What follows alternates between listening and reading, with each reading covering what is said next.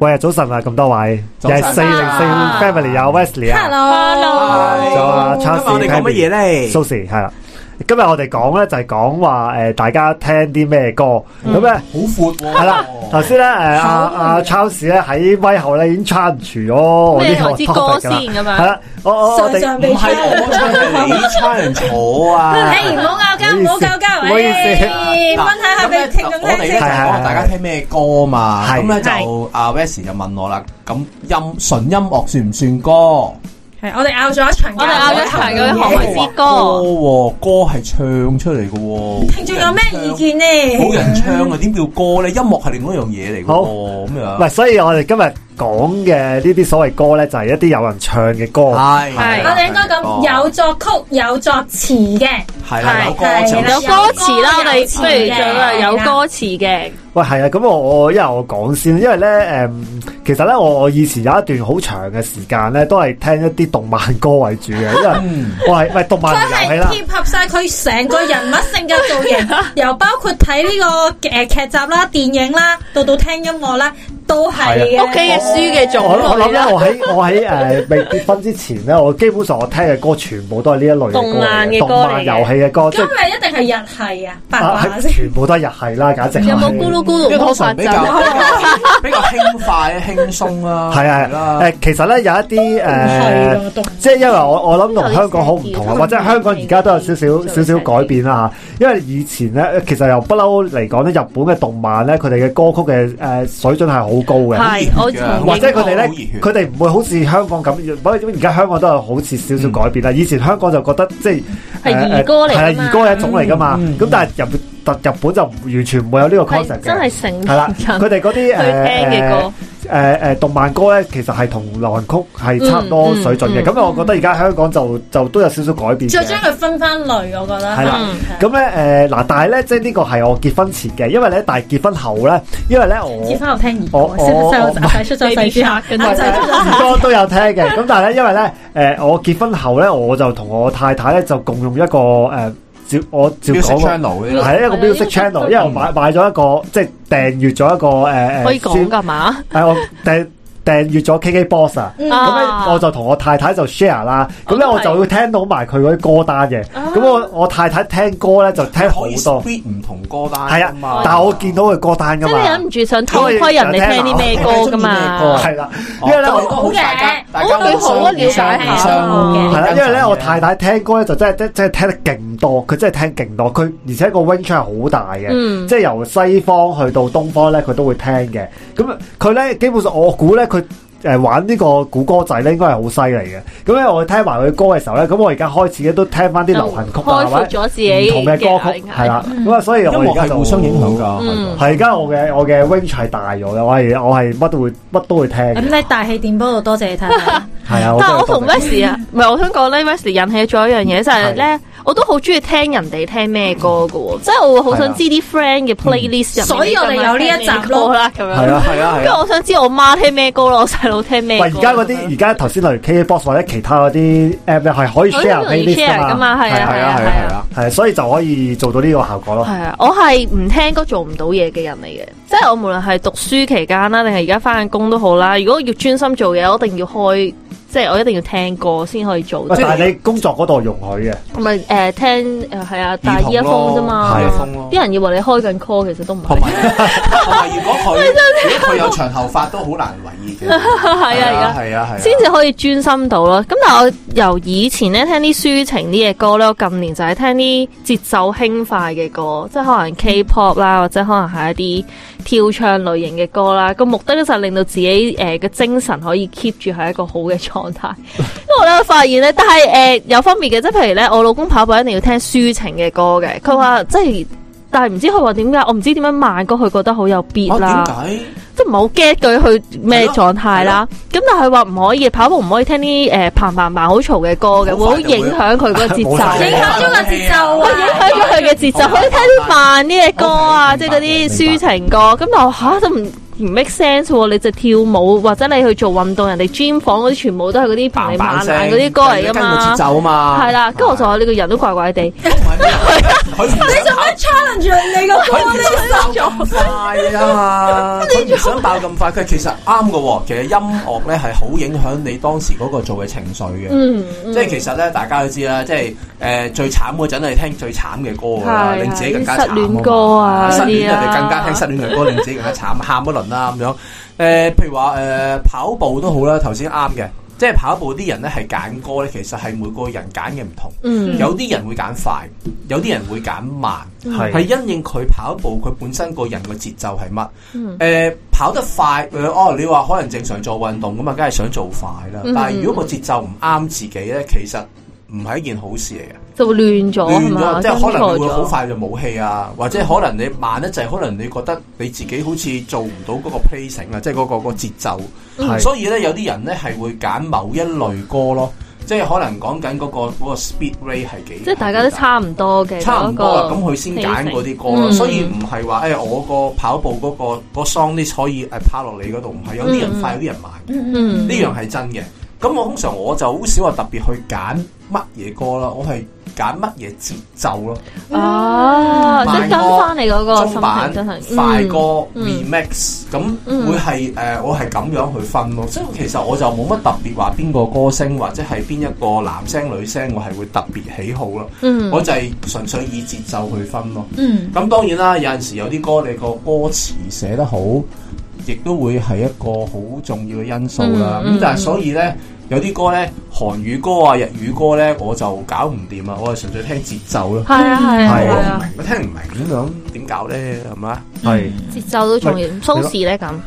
我啊，其實我真係分得好階段性嘅，因為咧你咁樣咪聽 Mirror 呢個肯定啦。係我都特登唔大 嘅大佬 我，都特登唔講噶啦，喂係！但係咧，我想講咧，係係誒以前咧仲係好中意唱 K 卡拉 OK 嗰個年代咧，其實都幾中意聽 K 歌，哦，即都可以已經有一個要咁聽嘅自種己類其實唱到嘅歌呢？係誒呃我相信係嘅，哦嗯同埋咧其實亦都好老實講，嗰段時間嘅主流音樂咧。係 K 都歌係 K 歌啦、嗯易上口啦，或者啲咩情歌啦。嗯咁、但係倒翻轉你問我呢，而家呢誒 Mirror 當然係其中一樣啦係，但係其實好多而家而家嘅歌手，譬如林家謙啊、係嗯 Serrini 佢哋嗰啲呢，其實佢哋嘅歌呢都係闊啲㗎，嗯即係唔係再係話咩情情塔塔即係啊講。多啲唔同嘅主題哦咯，即係題材上係好唔同，咁我而家都偏向係會聽呢一類嘅歌有啲係咯講故事啦，有係啊啲係純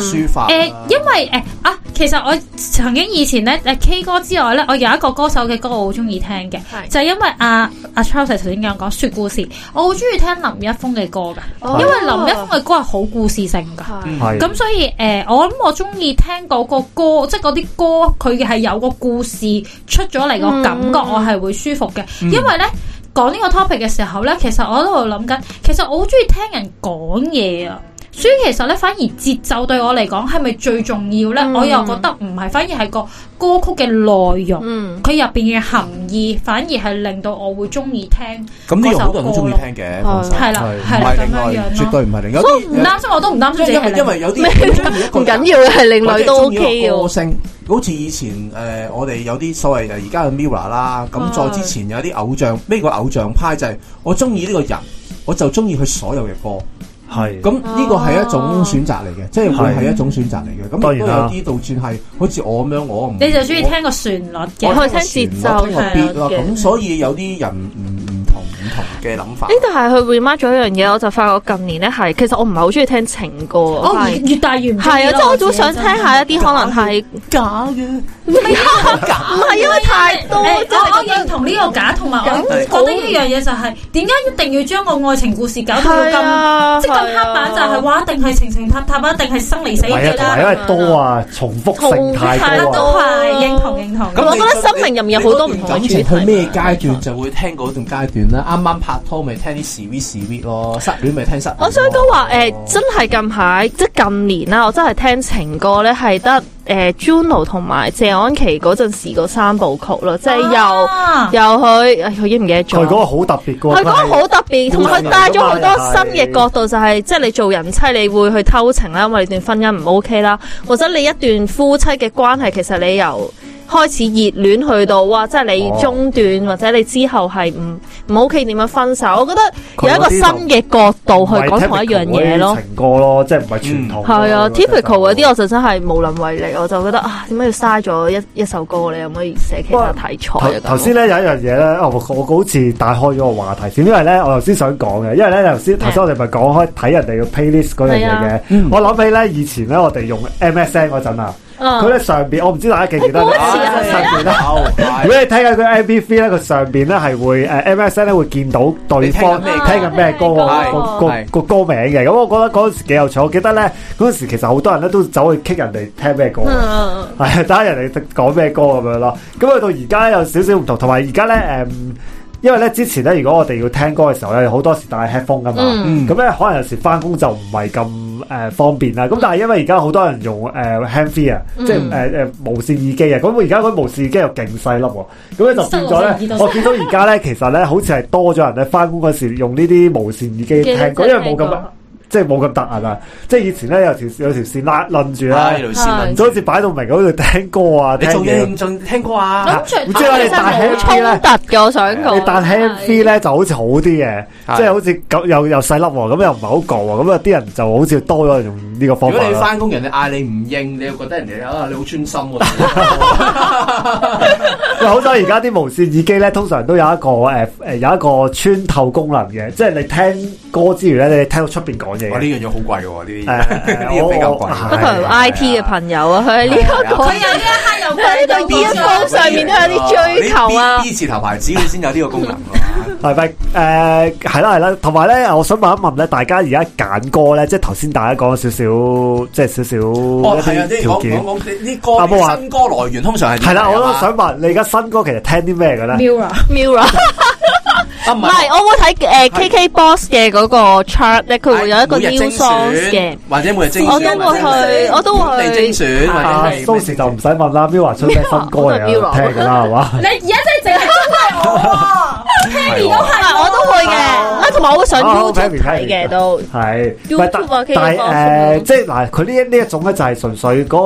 個你中意個歌手嘛，或者你係中意嗰對組合嘛，係所以佢有啲咩歌你就會走去聽啦，係係啦都。好正但常。係其實我又覺得呢個就算係我以前個年代正常，即係我哋後後 三年啫，我哋讀書嗰個 年代，都好其正實常都係嘅冇冇喎。話唔因正為常因為嗱，好老實，你中意嗰個歌手或者你中意嗰個歌手嘅歌，其實你自然會留意佢。嗯以前可能嗰個渠道少啲，而家可能你打開 IG、打開 Facebook 或者一啲誒 YouTube，你已經即刻睇到啊，佢哋將會出歌我或者諗幾嗯我時諗阿出歌 Wes 喎。唔係問嗰個問題，嗯阿 Wes 係想問咧，就係除咗你自己喜好之外，你點樣係咯再點樣廣納一啲新嘅歌手或者新嘅一啲嘅歌曲，而入朋友介紹個 song 無啦啦 你點會突然之間聽一首朋友介紹朋友介嘅，紹我我知道啲朋友都好中意 share，喂，近排呢個好聽喎，朋友介紹嗰個好聽 share 歌 list 啊喎，你聽下啦朋友咁。介紹啊我都跟住係有一啲係，我有個有啲 friend 係，即係譬如我都會問，喂，你平時而家喺度聽緊啲咩歌啊？咁樣，咁佢就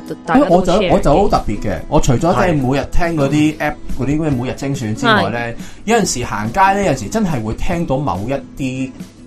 聲音或者某啲店歌鋪裏面播緊播緊歌係依啊咪？家咧就係偉大的 Google 咧，就係你只要入幾個 keyword 咧，你只佢就要會聽到彈一出嚟兩句歌詞，嗯你就咁打晒落去咧，佢會講俾你聽呢首係咩歌咯。嗯哦，佢好似而家仲可以嗯 search 個 melody 喎，誒即係錄音係啊係啊就有啊去 search 都得有嘅即啊係喎。你可以你可以其實好耐之前都得㗎啦個歌咯，但係係有陣時你會同呢，你會覺得呢首歌對你好有緣分咯。你唔知咩嚟，啊突然之間聽到有一個一個一個一個旋律一個旋律或者聽到啲歌詞咧，覺得咦啊幾得意喎！有陣時我哋行鋪頭 search 咧翻，，我哋去啲小型鋪頭、小小店咧，有陣時佢會播歌嗯㗎嘛。啊，我會問添，喂，有陣時小弟佢播啲歌咧，就會我啊會都幾得意問㗎喎咁樣哦啊，可能你會問啦嚇，可能唔係啊，咪直接開個播嗰 app 個出可能嚟唔知咯。啊咩歌，佢只不過純粹係開因為佢都係開 play 係 list 啊，就開 playlist 係咁啊，嗱，我就會聽到呢啲，咁我就會誒，即所以係小店記住幾小店老個幾闆啦個幾個歌自詞，己尤歌其詞是啲鋪嗰啲貼係啊，啊，係啲鋪貼啊，佢哋嘅佢有啲即係嗰個店主咧，即係真係真係店主嘅 playlist 嚟嘅。有陣時佢哋啲歌特別好聽，有陣時可能話好商場咧，旺角咧，誒而家即係潮特啦嚇。誒、有有有，哦，可能個好多人會去啊，幫佢買廣告添， 即係可能有少講佢啦佢裏面嘅歌咧踢係佢踢佢誒成日播啲，我覺得我係好少聽，嗯，但係咦又幾得意喎！我就會啊會記下啲歌詞，然後跟住就 search Search 下下首歌，幾得意嘅，幾有趣嘅。即係誒誒，我諗咁樣去碰到一首新嘅歌，嗰種感覺就比即係比誒喺 app 度 push 俾你啊，或者係朋友介紹啊嚟得特別哦我咧。哦因為呢個係你第一下接觸你自己喜歡啊嘛。嗯，係啊係係啊好唔係啊同係啊，㗎。咁誒由頭首，但係到翻由頭先我講我朋友咧，跟住我就又諗翻起上翻學時代啦，即係仲係學生嘅時代嗯咧。其實可能我唔知大家都有冇聽咧，都其實都係朋友㗎。大家有冇聽外國有一段時間咧？大家咪嗱，而家就韓式 Backstreet 啦，唔 Boys 想講嘅你又講咗出嚟啦。Backstreet 啊哦 Boys 啊係係啦，咁誒、呃即係其實嗰時外國歌手啦，或者可能係台灣日啦本，有以前係日本啊、嗯台灣。咁我發覺其實我諗朋輩咧，尤其是讀書嘅時候，朋輩影響都好緊要㗎。嗯你有個朋友，佢突然間話，即係佢唔係話俾你聽添啊，你聽到佢聽，你聽到佢嘅歌，你嗯跟住咧就好似嗱，其實我覺得融合緊頭先 Charles 講嗰樣係啊嘢，係啊都融合緊我哋講話朋友噶。可能你係聽到你個朋友講 check 嗰嗰個歌，喂幾好聽喎，乜嘢嚟㗎？咁佢聽得佢梗係好開心咁介紹俾，真係開心 share。跟住可能漸漸地就會形成咗我成班都會中意呢一個樂隊啦，或者呢個歌手嘅歌。咁嗰時咧，我覺得記得最 hit 就係誒呃頭先我講啦，Backstreet Boys 啦，或者可能再近少少嘅即係誒係呃台灣蘇打綠啊、係五月天啊呢一啲咧，都不過都係樂隊多過我發覺。我唔知你哋啦，我認識嘅時候都係啲樂隊樂團多啲唔嘅。係，其實咧，我我我自己咧，我去到今時今日咧，即係頭先我講，因為我動漫遊戲迷啊 嘛，我而家咧好多時我嘅新歌咧嘅來源咧，都係因為睇咗啲動漫或者玩啲新嘅動遊漫戲，例如咧咁。你都係愛呢個個個動漫，所以你會中意佢係嘅啦哦歌。，我我前排咧同我個仔去睇一套新超人啊，鹹蛋超人一套哦新嘅， ，Ultraman 係啦歐卓新明，嘅跟住咧我先嗯先認識到哦都咧日都幾本好聽嗰日啲。本嗰個有一個新歌啊，其實唔係新歌手，係我落後啫。有個叫米津玄師啊，佢嗰啲歌咧係真係好紅啊，真係好好聽。跟哦嗯嗯住佢後來咧，佢都有唱其他動漫歌嘅，例如誒誒誒戀腳人啊咁樣，呢嗯啲我都有聽嘅。係點咧？我想問咧，咁係咪主力唱動漫㗎？佢唔係㗎，佢咩所有啊都係都其他都會唱嘅，係啦係啦。佢嚟緊有一隻新 game 叫做誒《新 Final game 啊， Fantasy 已》新經去到，新一集咧，都係誒佢唱主題曲 根嘅據，我過去嘅經驗啦，啊朋友有講，我應該會聽。係啦。咁咧 可以誒聽阿杜不過咧，誒、頭先我聽到咧，大家好似好少咧，而家就係由由電台或者電視台去認識一啲新歌啊！我我諗而家我想講，我係中學嘅時候，其中一個來源係電台咯，即係我每個禮拜都聽晒嗰啲龍虎榜咯，就覺得啊有啲咩新嘅歌會有啲人聽都到係啊，會喺嗰度做 pick list 咁樣係㗎啦。啊會有。同埋咧啊，誒有誒，頭先有你個講已個動經壽終正寢嘅，頭先個動畫啦，咁個係動畫咧，其實咧好多人都係透過電影去聽咯，啊都有啊電電音影都有，啊電影都有，係係。咁所以誒誒，其實咧大家接觸到音樂咧，其實好多媒介嘅，嗯，即係譬如我朋友啊，成啦，係唔講唔記得咯。你哋有冇試過透過老師接觸音樂？我細誒老讀師學讀中學嘅時候有一而家嘅老個師係介紹 Mirror 嘅，有一個外國嘅老師咧，佢就即係佢上英文堂，其中有啲咧就係聽歌寫歌詞。會啊會啊咁我有陣時就哦，幾好聽喎呢首歌咁樣，咁就會識咗或者可能隻啲手咯。詞聽落啊幾有趣其實咧，外國啲歌都係歌詞係寫得好靚嘅，係啊，好靚好靚。喂，其實咧，我我我我我仲想講咧，我我最近咧又多咗個新嘅新歌來源啊！係即係頭先我哋講就係你個仔啦咁誒、。我個仔固之然係啦，佢都叫做係人嘅介紹啦，跟住佢啊。咁咧，但係咧，我我而家想講咧。咧而家咧，我多咗新歌來源就係 channel 啊，即係點解咧？因為咧，誒、最近咧，例如有 Miwa 咧，咪上咗嗯 First Take 嘅，係係啦，咁所以咧，我都走佢去如果唔係佢，我都唔知我 first take，我都覺係得啦自己，有咁所以啲。咧，我就走去聽下 First Take 啲歌，嗯即係因為我聽到佢佢佢佢哋唱歌嘛。咁咧，我喺 First Take 嗰度咧認識咗一對新嘅日本女子組合啊！我我試下講翻佢個名先，佢嗯叫做誒阿 t a k o s 誒 Kako 啊，佢佢佢中文譯名咧就叫做學校的領袖們啊。咁咧佢咧佢哋呢隊樂隊咧就好特別嘅，即係佢哋唱嗰啲嘢，佢哋表面上睇咧好似四個係即係搞笑組合咁，咁咧、但嗯係咧其實佢哋咧唱啲歌咧係好有諷刺性嘅，同埋咧喺一個搞笑同騎呢背後咧，佢哋係有一個好強大嘅實力咧去 back up 嘅。嗯尤其是佢嗰個主音咧，阿 Suzuka，佢嗰、個即係嗱，佢哋咧呢隊樂隊咧平均年齡咧廿一二歲，嗯但係其實咧已經出道咗七至八年㗎啦。即係佢哋咧十三十歲出道零歲就嘅。出道噶係咯啊，其實佢哋未做呢隊樂隊之前就已經做咗童星嘅啦，好多都已經。嗯咁、所以咧，佢哋行出嚟咧，你會覺得咧，佢哋明明一佢哋四個明明咁後生，但係佢行出嚟咧個颱風同埋實力屌好咧嗯係好犀利嘅。啊，好老手啊，同埋佢哋四個咧全部着着晒水手服嘅，嗯係啦，同埋佢啲造型，同埋咧佢特登咧，我覺得係有少少撳低咗佢哋啲顏值嘅，即係特登咧佢哋例如個主音因為 focus 喺個 Suzuka 咧，係啦，佢 Suzuka 佢明明咧佢樣係唔錯，特登係戴一個好大嘅眼鏡，咁佢、唱佢哋嘅歌咯，咁佢哋喺嗰個 first take 嗰個表現咧，嗱一般人去上 first take，因為大家都知道 first take 咧係一 take 過噶嘛，係、一個表現自己唱功嘅一個一個一個一媒介個媒介，咁佢哋四個咧呢個就。平台，sorry，佢哋咧四個咧固之然佢哋照唱歌，但係佢哋個表現咧就係好輕鬆嘅，同埋佢哋係即係點講排晒舞，而嗰個舞咧中間又有好多係一啲好似係即興式嘅演出嘅，啊就同其他 first 式好唔同。咁呢對組合咧，其實咧而家喺誒外國同日本咧就勁紅嘅，咁、但係好似香港冇咩人冇咩人知道咯。我淨我淨係聽過 Miwa 嗰個 Jeremy 咧就推介過佢哋嘅，我就係見、嗯唯一見到佢推介過啫。咁啊，所以咧呢、個。即係呢個 channel 啦，叫做都嗯叫做係我一個新嘅一個，即不係妨聽將個 channel 貼埋喺我哋嗰個好節啊目嘅下我梗係會邊啦啦。咁我哋啲聽眾呢大家都要聽。下 first 係 take 啊，啊。我覺得 First 幾好，因為佢邀請太多唔同嘅歌手上去唱。係佢有啲歌手其實好特別嘅，我嗯都聽過係啦。咁啊，所以呢個就係、誒、我哋一啲新歌來源啦。啊咁我仲想問多一樣嘢，大家一樣嘢，但係大家聽歌嘅習慣咧，有冇啲咩特別嘅咧？因為咧，唔係無時無刻都要聽啊嘛。呢個 嗱，但係我我有我有一個習慣啊，俾我老婆叫救病定乜嘢，我唔知叫咩。我哋聽下先。係你因為講得咧先，。我咧就興咧嗯一首歌係狂 loop 嘅，哦我係一首歌，我由朝到聽到夜哦晚，淨係聽呢首歌。聽到識唱為止啊！係咁 loop。係咪聽到識唱為誒、 止？都我因為我唱歌好難聽，我又唔唱啦。咁我老婆話吓，有冇悶咗啲 啊？你又又又就朝到晚，因為咧誒，咁你個原因係乜咧？不如聽咗先。我真係好中意聽，我會狂聽 咯。有咩原因就但中意係聽？但係但係係因為嗰首係首新歌定係？唔係通常咧都係有一首新歌，我覺得好好聽，咁我咪狂碌咯。咁、嗯因為因為咧嗱，其實咧仲有一個原因嘅，因為咧我我以前咧我就好好俾心機去整理啲 playlist 嘅。嗯咁咧，因為人越大咧，就覺得整理啲 playlist 好鬼煩，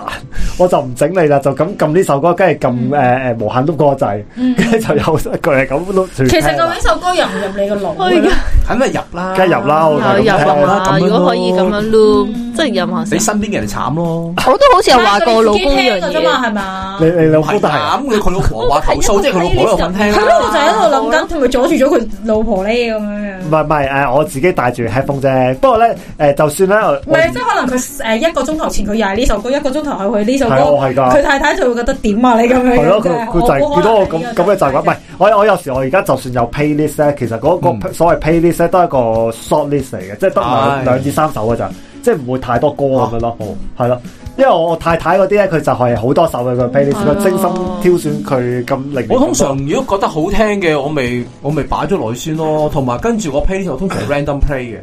我好嗯少由頭 play 嗯落去咯，random play 咯，即係嗰日嗰日我又好彩係聽到邊首歌咯。咁但係如果呢首歌我發覺一 play 落嚟話，咦邊首好似厭厭地咯就喎，即刻咁我就飛會我就會即溫啊係走走佢啦佢。咁又聽到，如果唔係嘅話咧，咁就變咗咧，其實根本我 song 呢幾百首，其實根本係好難會聽得晒。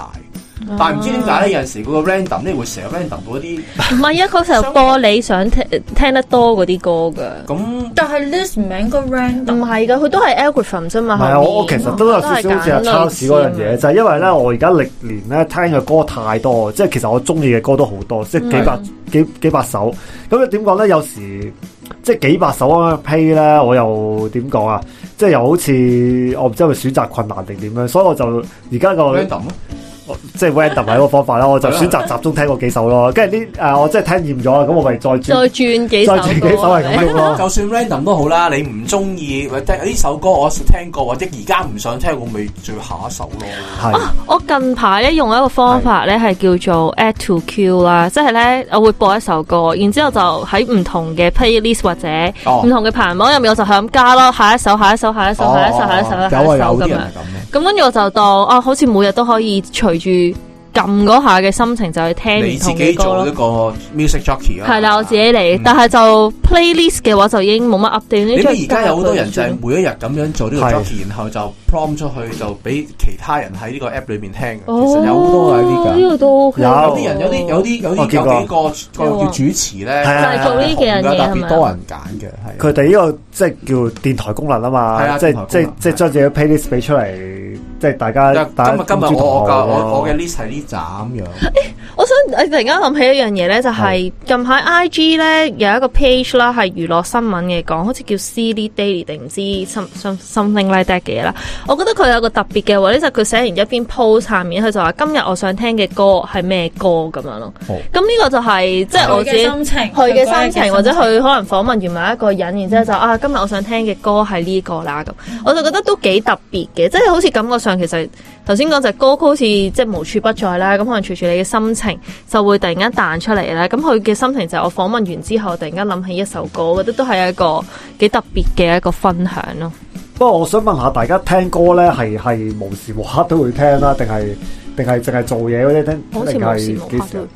我聽歌聽得最多嘅時候係考公開試嘅時候咯。喂，呢個都正常係假扮 啦。唔係啊，誒、公開試同埋嗰陣時，即係讀大專要考試嘅前者係咧啊，我係我好少少同 Pammy 一樣我都嘅，就係係咧好似唱唔歌聽住歌咧，温書入唔到路咁咁我噶。啊調轉喎。啊，我係係要聽住歌要用腦嗰陣，我係唔聽歌，因為我我嗰個係完全集中嘅但如果我係純體力勞動，譬如我屋企做緊家務啊、嗯吸塵抹地啊，或者係打拳啊、練嘢啊，即係我係純粹係 physical 嘅啫身體，嗯即係個腦可以放個空腦嘅可以時放空間嗯嘅，。我就會聽歌。但係如果你叫我計緊一路計數係一路聽，我係搞唔掂咯。即係或者你一一路誒，譬如我哋睇睇睇閱讀咁樣啦，你一路睇你嘅腦咧不斷轉緊噶嘛。嗯咁你嗰陣咧，我就我就你俾音樂我聽，我搞唔掂，我唔知聽緊歌定係定係哦我嗯我睇係嗰緊書陣時啊咯。考試係咁啫喎，考試我係聽電台啊，後尾發現嗯唔知點解哦，可考能試每個人呢個係啊，每個嗰人陣時我咪話幾好嘅分享咯。如果聽眾你哋聽歌有啲咩習慣都可以分享下喎，即係啊即係係大家我哋呢度四個人已經有兩兩兩個係啊，有兩個好多睇有法啦啲 list 沖涼用嘅 song list 就有有。啊誒有啲人會啊，有啲有人分會㗎，瞓覺前嗰啲係 咧啊 out out 嘅又有，搭車嘅又唔啊哦，我想佢有一排咧，我係要聽住歌瞓覺，即係未結婚之前啊，我係直頭要開住 playlist，然之後教佢哋有個即係你有 sleeping 啲聲音 time sleep 先 time 係可以啊瞓到㗎，同嗰啲有啲人咧咪要聽住鬼故瞓覺咧係一樣嘅，即係同我一樣聽啦住鬼故瞓覺。即係有咦我咦我咦我哦 即係其實佢係要有 啲有耳啲聲音，有啲聲音喺度講嘢。因為而家你戴 headphone 咧，戴 headphone 好難瞓覺喎。唔係啊，咪就咁放電話 speaker 啫嘛，就咁哦聽，即係真係台頭咯。係有啲有啲人播嗰啲咧，咩而家好興嗰啲，即係令你誒好孤單，哦嗰啲係啊流水聲啊、係啊嗰啲飛鳥啊、海呢呢灘個啊嗰咧啲就啦。係、誒，因為頭先因為開始講嘅時候咧，其實因為我都有同 Wesley 同樣嘅憂慮，就係啦係、音樂音樂同埋算唔算歌啊係啦，咁咧其實頭先點解都有少少可能當係呢度最後嘅補充啦。其實咧誒、有一啲嘅聲音，大家都要小心同留意去聽嘅。嗯因為誒、你有有時有啲聲音背後有冇一啲潛在嘅危險咧，係有機會有嘅。哦，即係嗰啲催眠啊，係啦，催眠啊，哦或者係有一啲誒隱藏信息透過音想透過樂，俾嗯因為頭先咧，因為啊人嘅聽覺嗰個 range 係係某一啊啊個嘅 Charles 咪講過啊嘅，實入到路㗎。入哦到落你。係唔知你入到路㗎，咁所以咧，如果你聽呢啲音樂，即係尤其是譬如可能你有啲瞓得唔係太好嘅狀況，嗯要透過聽呢啲咧，其實我諗揀嘅時候大家要嗯小心啦。係咁反而我推介就係純重撥嘅音樂咯，嗯純眾撥，唔好有其他嘅嘢。嗯咁但係當然你都要揾一啲你可信嘅 channel，因為始終網上太多啦，咁所以你唔好求其入咗一個咩安睡音樂，咁你就或者求你聽 download 個係 app 啦，咁咁啊我覺得呢啲係保護翻自己嘅啫，純粹係。咁其實音樂本身係愛嚟放鬆自己啦，咁就唔好因為聽音樂就將佢將自己一個可能嘅精神狀況放咗一個危險裏邊。嗯诶、你你講清楚少少就係因為咧，有阵時我哋人嘅聽覺咧係聽到某一個音域嘅啫。有冇朋咁友但係啊？咧，有陣時有一啲嘅聲音咧，有啲嘅音樂咧係你耳仔係聽唔到，但係其實佢係仍然入咗你個腦裏面嘅。哦咁而呢多謝一種咧，就係以前咧喺好耐年前就會有一個即係以前啲廣告啊。嗯催眠啦催眠啊，即係會令你係啊喺潛意識裏面咧，對呢樣嘢會有好深嘅印象，就好容嗯易俾你日常你醒嗰陣就做到個 recalling，嗯咁你就會做呢樣嘢。多謝 Charles 嘅補充。啊因為我好緊張呢樣嘢，因為好多時都會有啲人話推介啊，呢啲音樂好舒服啊，純音樂、輕音樂啊，咩流哦其實而水聲家更加容啊，易啦，以因為前係啊電 channel 影嘛菲林片時代就係曾經就係話唔知每一百格每一百就格放一格一個產品，你係睇即係唔到類似嘅咁。啊啦，係類似咁但啦。係你腦裡面咧就會對呢個產品會突然之間叫到好熟悉，或者會嗯會有一種潛意識好想要，即係即係唔你。知點解同埋好似未見過佢，跟住你就突然間覺得你好渴求佢嘅。咁係啦樣，噶咁呢嘛？個就係潛意識。係啊，即係我諗呢個係一個我哋少少講翻啦。咁但係當然我又唔係話要大家驚公司料，所有呢啲都唔去揾唔去聽要揾到嘅。反而唔係唔係咁易。 係啊，咁但係我諗即係其實聽音樂，我諗最最終大家嘅目的都係嚴令到選你陪睡嘅音樂啊，自應該嗯己舒服啦、開心啦，聽音樂都係想 relax 嘅係係啫。啊咁所以就去揀一個令大家舒服啦、開心嘅歌 list 咯，或者可嗯能係 music list 咯咁樣樣嘅。嗯嗯好啊，好咁今集時間差唔多，同大家講聲。拜拜。